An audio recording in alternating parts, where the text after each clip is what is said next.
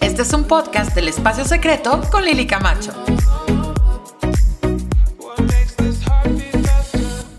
Hola amigos, ¿cómo están? Bienvenidos al episodio número 8 del Espacio Secreto con Lili Camacho. Hoy vamos a hablar de la importancia de tener una oveja negra en la familia. Y por supuesto que para hablar del tema tenía que invitar a otra oveja negra que además de todo comparte algo conmigo, tenemos algo en común, que es tener la misma familia. Entonces, justo quiero invitar y por favor reciban con un fuerte aplauso, estén en donde estén, menos los que van manejando, por supuesto, a Angie Ruiz, así que un aplauso para ella. Hola amigos, ¿cómo están? Un placer estar de vuelta aquí en el espacio secreto con Lili Camacho. Oye Angie, pues justo hoy vamos a hablar de lo que significa ser una oveja negra y justo la importancia que tiene el el que nosotros existamos adentro de una familia que a veces no quiere cambiar o que a veces está repitiendo patrones de escasez, patrones de adicciones, eh, eh, patrones de un montón de cosas que, bueno, todas las familias compartimos y que justo quiero que hablemos el día de hoy de eso. Y la primera pregunta que te quiero hacer es, justo, ¿cómo te has sentido tú o cómo te, más bien, qué día te diste cuenta que tú eras la oveja negra de tu familia? Bueno, el, primer día que yo me di cuenta que yo era la oveja negra de mi familia fue cuando empecé a, en el mundo del emprendimiento. Entonces llegué con la super idea de la empresa, de que voy a ser millonaria, que voy a tener un helicóptero. Cuando llegué a contar esos sueños, me acuerdo que una tía muy querida mía volteó y me dijo así de, no, Angie, a ver cuándo te dejas de, jugar y te consigues un trabajo normal, a ver cuándo terminas la carrera. Entonces ese día me di cuenta que definitivamente ya no tenía que contar mis, mis sueños a mi familia. Creo que muchos de ustedes se van a sentir identificados con eso. O sea, ¿cuántos de ustedes no llegaron súper entusiasmados con una idea con su familia y, y de repente fue como, no, déjate de juegos, consíguete un trabajo de normal. Ese fue el día que yo me di cuenta que yo era la oveja negra de mi familia. Aparte, siempre la criticada por pues por así decirlo, o sea, no, no, sí sobresalir, pero también decir las cosas que no, a nadie le parecía. Yo siempre he hablado mucho, siempre, y era la de los, los comentarios incómodos. Entonces, incluso mi mamá decía que, o sea, que me tenía que pegar casi la boca porque parecía periquito. Me decía pirinola porque justo era la incómoda de, de, de la familia hablando mucho.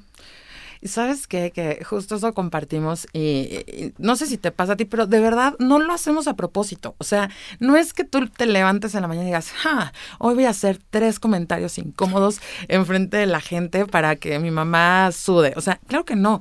Yo me acuerdo que era chiquita, tenía como cuatro años y eh, nos subimos a un autobús y de pronto se subió un señor que estaba gordito y entonces yo le dije, mamá, ¿no? Y ella ya, con ese tono de voz de mamá, decía, chinos, esta niña ya va a decir algo, ¿no? Entonces yo, mamá, es que ya viste, o sea, ese señor está gordo. Entonces mi mamá así de Liliana, cállate, ¿no? Y yo, no, mamá, es que mira, o sea, es que me acuerdo que aparte, o sea, pues mis papás pues, se cuidaban la salud y todo, ya sabes, como que esta obsesión por la, por la gordura y por, por bajar de peso, digo, o sea, como que en general, porque tampoco es que ellos se, se obsesionaran tanto, pero sí, mi papá era diabético, entonces se cuidaba mucho de la salud. Entonces yo cuando vi a este señor, pues estaba chiquita, no sé, y, y, y, le dije, mamá, es que mira, o sea, este señor realmente está muy gordo. Yo creo que era la primera vez que veía un señor tan gordo en mi vida. El punto es que mi mamá era así como, Liliana, cállate, ¿no? Entonces toda la gente se soltó a reír, por supuesto. El señor se bajó del autobús. O sea, pobre señor, obviamente se sintió súper avergonzado, se bajó del autobús y la gente soltó la carcajada. Entonces, como que yo tendía a hacer este tipo de comentarios también. Y lo más loco, o sea, de, ser la oveja negra, es que justo tendemos a ser personas que decimos verdades incómodas. O sea, que vemos que algo no está funcionando y decimos, oye mamá, pero a ver, o sea, tú me dijiste que las cosas eran de esta manera y estás haciendo algo completamente diferente. Entonces empezamos a decir cuando hay algo incongruente y eso que crees no le gusta a la gente. ¿Verdad? Y menos cuando eres una chavita, ¿no? Y te dicen, oye, tú eres una chavita, aparte tú no has hecho no sé qué, aparte tú has cometido tantos errores, aparte no has sido la mejor hija, aparte, no, o sea, no terminaste la escuela, aparte es que esto y el otro. Entonces, entramos como en esta situación en donde somos como que la vergüenza de la familia. O sea, como que todo lo que yo esperaba de ti, hijita, todo lo que yo he hecho para, ¿sabes? Entonces empezamos a cargar con, esa, con ese peso y de pronto la oveja negra decimos, ¿sabes qué? No. ¿Sabes qué? Sí, muchas gracias, pero no es por ahí. Yo no quiero tomar ese rumbo. Sí, de hecho, o sea, la oveja negra somos los más valientes de la familia porque somos los que decimos, no, somos los primeros, bueno, en, mi caso y, y, en tu caso también personal, somos los primeros de la familia que decimos, no, pues todo el plan, por ejemplo, yo vengo de una familia de maestros, todos mis tíos, todos mis primos son maestros. Yo soy la, la única que decide, pues, dedicarme al emprendimiento. Entonces en mi familia era, ¿cómo crees? Rompo con la tradición, rompo con todos los estigmas. ¿Sabes qué es lo más importante? Que les demuestro que sí se puede y que sí hay otro camino. O sea, la importancia de la oveja negra es que es el primero y por eso es tan incómodo, porque vienen de, años en lo personal, o sea, de años de dedicarse a una misma cosa, de ganar lo mismo todos, y de repente hay alguien que, que hace otra cosa totalmente diferente y les demuestra que sí se puede, y es cuando se rompe todo el paradigma y se rompe toda la, estructura de la familia y dicen, ¿cómo ella, o sea, cómo lo, lo pudo hacer? Así es. Y sabes que justo, o sea, la oveja negra es el que cuestiona el que dice, ¿y por qué? ¿Por qué tiene que ser así? Es que así es en la familia. Es que así somos los Camacho, así somos los Méndez, así somos los Cantero.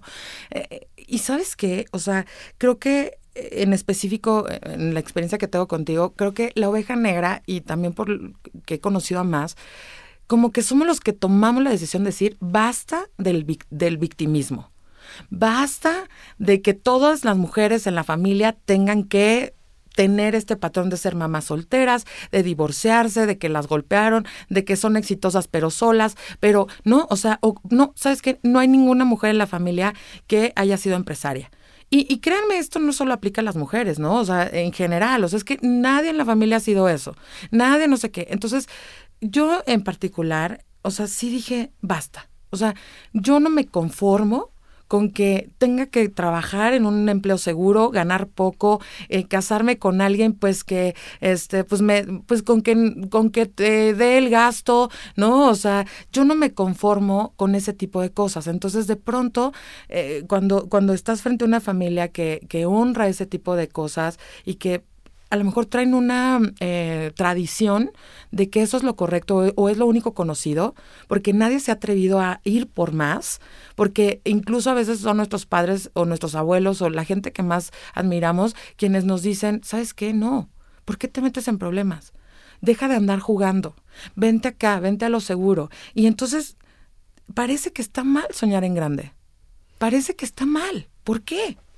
Porque justo somos la excepción. Y de hecho, o sea, las personas no, no, hablan, no se habla de lo incómodo que es ser la, oveja negra, porque también, o sea, nosotros causamos incomodidad, pero lo incómodo que, ser, eh, que es ser una oveja negra, ahí es el verdadero reto para las ovejas negras. También siento que viene de esta parte de el origen es destino, o sea, de donde eres, o sea, como dice Bill Gates, ¿no?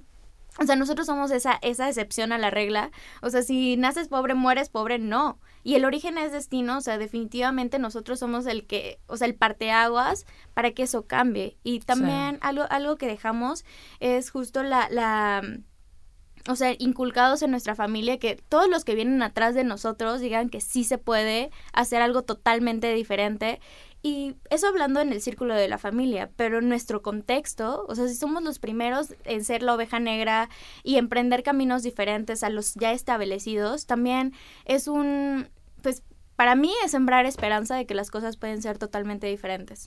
Así es, o sea, y está marcado en la historia. O sea, ¿cuántos han sido los nombres de personas que han cambiado el rumbo de la historia? O sea, son poquitos. Y claro, o sea, quiero decirte a ti, y se los digo, o sea, se los digo desde el fondo de mi corazón, o sea, claro que pagamos precios. Claro que nos sentimos rechazados, claro que tenemos pocos amigos al principio, porque ya después empiezas a tener más. O sea, claro que experimentas la, la, soledad, claro que experimentas que nadie esté a tu favor, que te critiquen, que te dejen solo, ¿sabes? O sea, a mí me ha pasado que primero nadie da un peso por mí. Después ya logré algo, entonces ya todos, ay, no, yo siempre te apoyé, Lili, mira, yo siempre creí en ti, mira dónde, este, a dónde has llegado, quién te has convertido, buenísimo.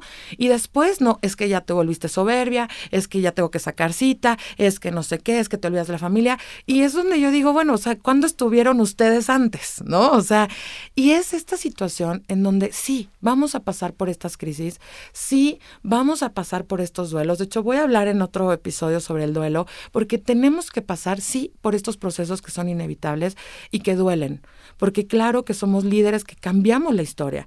Y claro que hay precios y situaciones que vamos a tener que pagar frente a, las vacas blancas, como dice eh, nuestro amigo Juan Diego Gómez. ¿Por qué? Porque sí, o sea, la gente te va a voltear a ver y por supuesto que, como decías, o sea, tu familia que nunca, que nunca ha avanzado o que a lo mejor piensa en, alguien de tu contexto, ¿no? O sea, que se han estancado y voltean que tú estás haciendo algo diferente, no lo soportan. No lo soportan porque les haces evidente lo que ellos no han sido capaces de hacer. Tiene que ver mucho con la valentía. O sea, que no han sido valientes, porque todos somos capaces de lograr lo que nosotros nos propongamos pero pocos son los valientes y los que se atreven a pagar los precios de ir por lo que realmente merecemos. Y eso claramente, eh, me gusta mucho esta frase que, que dice justo Juan Diego, que cuando o sea, son pocos los valientes que se, que se atreven a morirse como diamantes y no como carbón. Entonces, esas son las ovejas negras, los que sí se atreven a morirse como diamantes, los que cambian el rumbo de la historia, los que se atreven a hacer cosas totalmente diferentes. Y me siento muy orgullosa en lo especial por, por ser una oveja negra, por compartir este espacio con una oveja muy grande negra también. es muy divertido hacerlo. Y también, hay que hablar que también encontramos nuestra tribu de ovejas negras. O sea, cada vez que hablo con alguien que me dice, no, es que yo tenía problemas porque yo encontraba las soluciones diferentes, apenas nos pasó, estábamos eh, dando un curso Y se nos acerca una persona y nos empieza a contar la historia de su vida y nosotros muertas de la risa porque es exactamente lo mismo.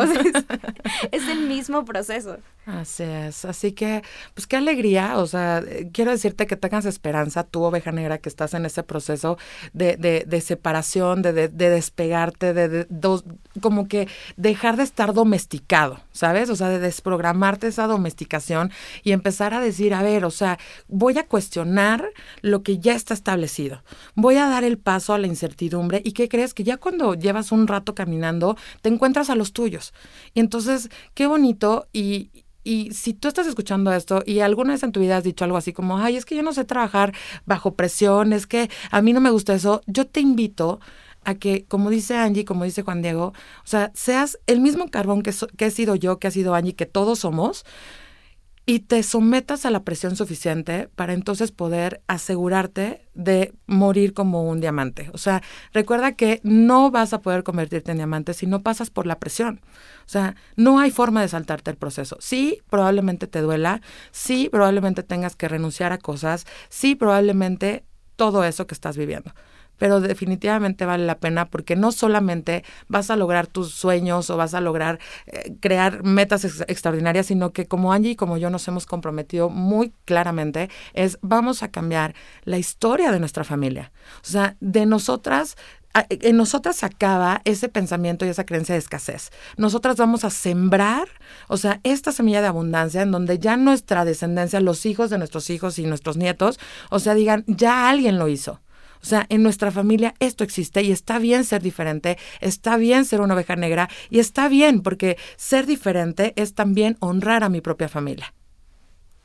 Nada, nadie pudo terminar mejor el podcast que, que eso. Estoy totalmente pues agradecida por invitarme a tu espacio y también agradecida con todo lo que nos escuchan. Déjenos sus comentarios, por favor, en, el Instagram de Lili porque me, me, vas, me va a crear mucha felicidad el escuchar que hay muchas ovejas negras ahí cambiando el rumbo de este país y el rumbo pues de, este mundo también. Así es, así que muchas gracias a todos ustedes.